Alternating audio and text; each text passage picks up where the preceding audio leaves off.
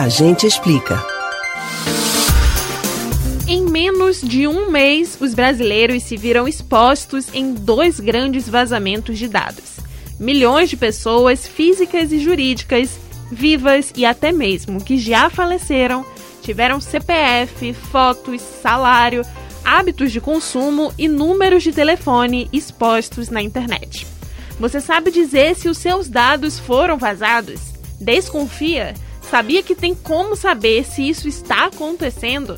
Atenção, que a gente explica. O serviço que permite que você descubra se usaram ou estão usando os seus dados é disponibilizado pelo próprio Banco Central e é considerado seguro, ao contrário de outros sites que prometem o mesmo serviço.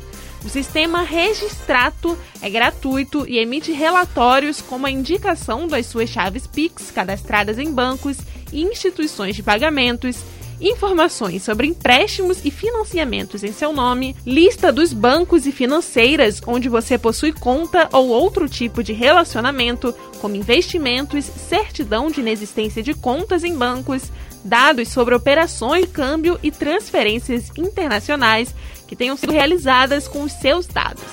Os relatórios são sigilosos e só podem ser consultados por você ou por alguém autorizado. Quer saber como fazer isso? Então, atenção no passo a passo. Primeiro, você deve entrar no site www.bcb.gov.br barra cidadania financeira barra registrado. Repetindo, www www.bcb.gov.br barra cidadania financeira barra registrato. Se você nunca acessou o sistema, terá que fazer um cadastro que fica pronto na mesma hora. Basta clicar em Sou Pessoa Física logo abaixo do título Primeiro Acesso. Há três formas de se registrar online: com celular ou tablet, utilizando o aplicativo do seu banco, com internet banking, acessando a sua conta no banco pelo navegador ou com certificado digital, através do arquivo eletrônico que serve como uma assinatura pela internet. Para pessoas jurídicas, o registro só pode ser feito via certificado digital. Uma vez cadastrado, basta usar o e-mail ou CPF e a senha para acessar o sistema registrado. Se caso você descubra que caiu em um golpe, entre imediatamente em contato com a instituição financeira que aparece no relatório. Quanto antes você comunicar o fato, maior a chance de conseguir parar o golpe e evitar novos prejuízos.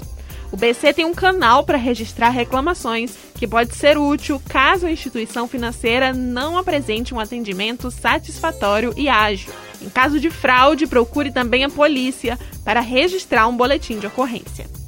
Você pode ouvir novamente o conteúdo desses e de outros a gente explica no site da Rádio Jornal ou nos principais aplicativos de podcast. Spotify, Deezer, Google e Apple Podcasts. Beatriz Albuquerque para o Rádio Livre.